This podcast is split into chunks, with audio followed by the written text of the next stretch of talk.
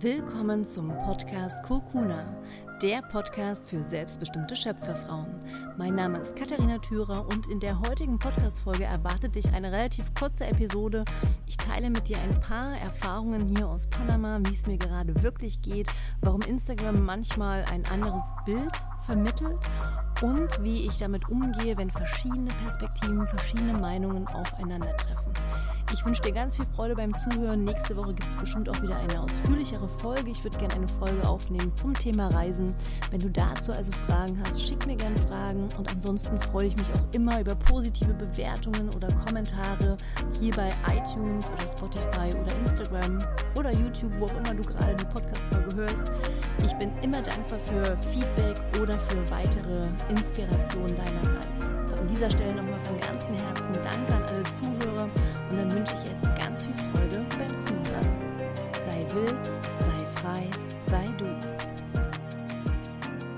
Ich möchte heute gerne etwas sehr Persönliches wieder teilen, denn ich glaube, das hat am meisten Mehrwert auch für alle Zuhörer.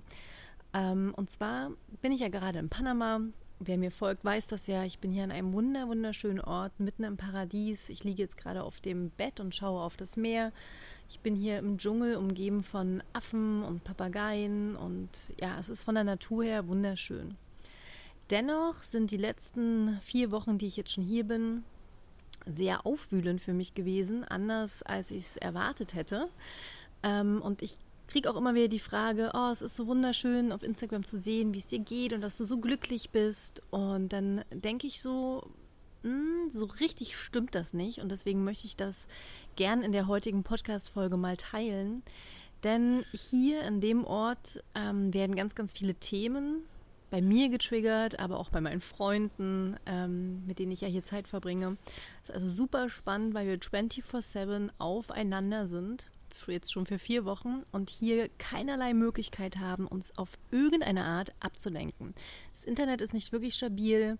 Das heißt, jetzt einfach mal eine Serie zu gucken, ist nicht möglich. Du kannst nicht einfach in, in den Nachbarort fahren und äh, dich da in ein Café setzen, weil der nächstmögliche Ort ist mit dem Auto durch eine sehr hügelige Straße, durch den Dschungel, 20 Minuten entfernt. Ähm, ja, du kannst dich hier einfach super schlecht ablenken oder irgendwie in der Situation ausweichen, sondern du musst dich dieser Situation stellen. Und natürlich kommen da Themen hoch. Das ist ja normal, wenn Menschen auf so engem Raum wirklich zusammenleben. Und ich habe mich in den letzten Tagen viel mit der Frage beschäftigt, wie ich mich fühle. Und ich könnte jetzt gar nicht zu 100 Prozent sagen, dass ich wirklich glücklich bin. Aber das Spannende ist, und das möchte ich deswegen auch teilen, ist, dass das für mich völlig okay ist. Ich fühle mich total im Frieden mit der Situation. Glücklich sein ist nicht das gleiche wie im Frieden sein. Und als Beispiel würde ich da jetzt gern teilen, wenn jetzt zum Beispiel eine Person gestorben ist, dann bist du in dem Moment nicht glücklich, sondern du bist traurig. Natürlich trauerst du um diese Person, natürlich dürfen Tränen in dem Moment auch sein und die Traurigkeit darf auch sein.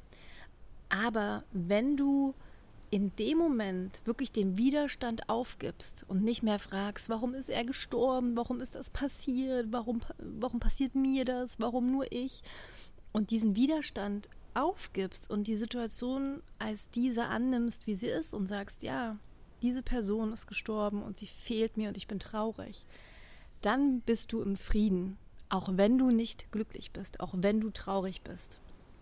Und dieses im Frieden sein, das ist für mich Spiritualität leben. Und ich bin super dankbar, dass ich das hier in Panama so üben darf, dass ich immer wieder vor eine Situation gestellt werde, auch wenn ich in dem Moment nicht glücklich bin, inneren Frieden zu üben und wirklich den Widerstand aufzugeben und mich der Situation komplett hinzugeben in die Liebe zu gehen und zu sagen, ja, es ist so, ich mache das Beste draus, ich gebe mich dieser Situation hin, ich löse den Widerstand in mir auf. Und das ist für mich jetzt fast wie ein verlängertes Vipassana. Im Vipassana, wer die Podcast-Folge gehört hat, kannst du ja auch nicht deinen Gedanken ausweichen, kannst dich ablenken mit dem Handy oder mit anderen Dingen im Außen, sondern du bist mit dir allein für zehn Tage sitzt du und schweigst. Und einen ähnlichen Effekt hat das witzigerweise hier in Panama auch seit vier Wochen. Ich kann nicht ausweichen, ich kann mich sehr, sehr schlecht ablenken mit anderen Dingen. Und es kommen einfach ganz, ganz viele Themen hoch. Und mir ist es irgendwie wichtig, dass ich das auch mal in der Podcast-Folge teile. Auch nochmal als liebevoller Reminder, dass das, was auf Instagram gezeigt wird, wahrgenommen wird, immer nur ein Bruchteil des Alltags ist. Es ist nicht die Realität. Es ist nur ein kleiner Ausschnitt. Und dazu passend habe ich heute eine kleine Geschichte mitgebracht, die ich gerne vorlesen würde. Die passt zu dem Thema, aber ist auch eine Geschichte, an die ich immer wieder denke, wenn verschiedene Meinungen auch aufeinandertreffen, verschiedene Perspektiven aufeinandertreffen. Auch hier in Panama passiert das immer wieder. Jeder hat seine eigene Wahrnehmung, seine eigene Perspektive und wie geht man da am Ende mit um. Und deswegen möchte ich jetzt gerne diese eine Geschichte vorlesen. Ähm, ja, mach es dir gerne nochmal gemütlich, lächle nochmal, atme nochmal tief ein und dann lese ich diese kleine Mini-Geschichte jetzt einmal vor. Es waren einmal fünf weise Gelehrte. Sie alle waren blind. Diese Gelehrten wurden von ihrem König auf eine Reise geschickt und sollten herausfinden, was ein Elefant ist. Und so machten sich die Blinden auf die Reise nach Indien. Dort wurden sie von Helfern zu einem Elefanten geführt, und die fünf Gelehrten standen nun um das Tier herum und versuchten, sich das, durch das Ertasten ein Bild von dem Elefanten zu machen. Als sie zurück zu ihrem König kamen, sollten sie ihm nun über den Elefanten berichten. Der erste Weise hatte am Kopf des Tieres gestanden und den Rüssel betastet. Er sprach Ein Elefant ist wie ein langer Arm. Der zweite Gelehrte hatte das Ohr des Elefanten ertastet und sprach Nein, ein Elefant ist vielmehr wie ein großer Fächer. Der dritte Gelehrte sprach Aber nein, ein Elefant ist wie eine dicke Säule. Er hatte ein Bein des Elefanten berührt. Der vierte Weise sagte also ich finde, ein Elefant ist wie eine kleine Strippe mit ein paar Haaren am Ende. Denn er hatte nur den Schwanz des Elefanten ertastet. Und der fünfte Weise berichtete seinen König, also ich sage, ein Elefant ist wie eine riesige Masse mit Rundungen und ein paar Borsten drauf. Dieser Gelehrte hatte den Rumpf des Tieres berührt. Nach diesen widersprüchlichen Äußerungen fürchteten die Gelehrten den Zorn des Königs, konnten sie sich doch nicht darauf einigen, was ein Elefant wirklich ist. Doch der König lächelte weise. Ich danke euch, denn ich weiß nun, was ein Elefant ist. Ein Elefant ist ein Tier mit einem Rüssel, der wie ein langer Arm ist, mit Ohren, die wie Fächer sind, mit Beinen, die wie starke Säulen sind, mit einem Schwanz, der eine kleine Strippe mit paar Haaren dran gleicht, und mit einem Rumpf, der wie eine große Masse mit Rundungen und ein paar Borsten ist. Die Gelehrten senkten beschämt ihren Kopf, nachdem sie erkannten, dass jeder von ihnen nur einen Teil des Elefanten ertastet hatten und sie sie zu schnell damit zufrieden gegeben haben. Und ich mag diese Geschichte so gern, weil sie einfach immer wieder zeigt, das, was wir wahrnehmen, ist immer nur ein Teil der Realität. Und in jeder Wahrnehmung, in jeder Meinung, in jeder Situation, in jeder Perspektive steckt ein Funken Wahrheit.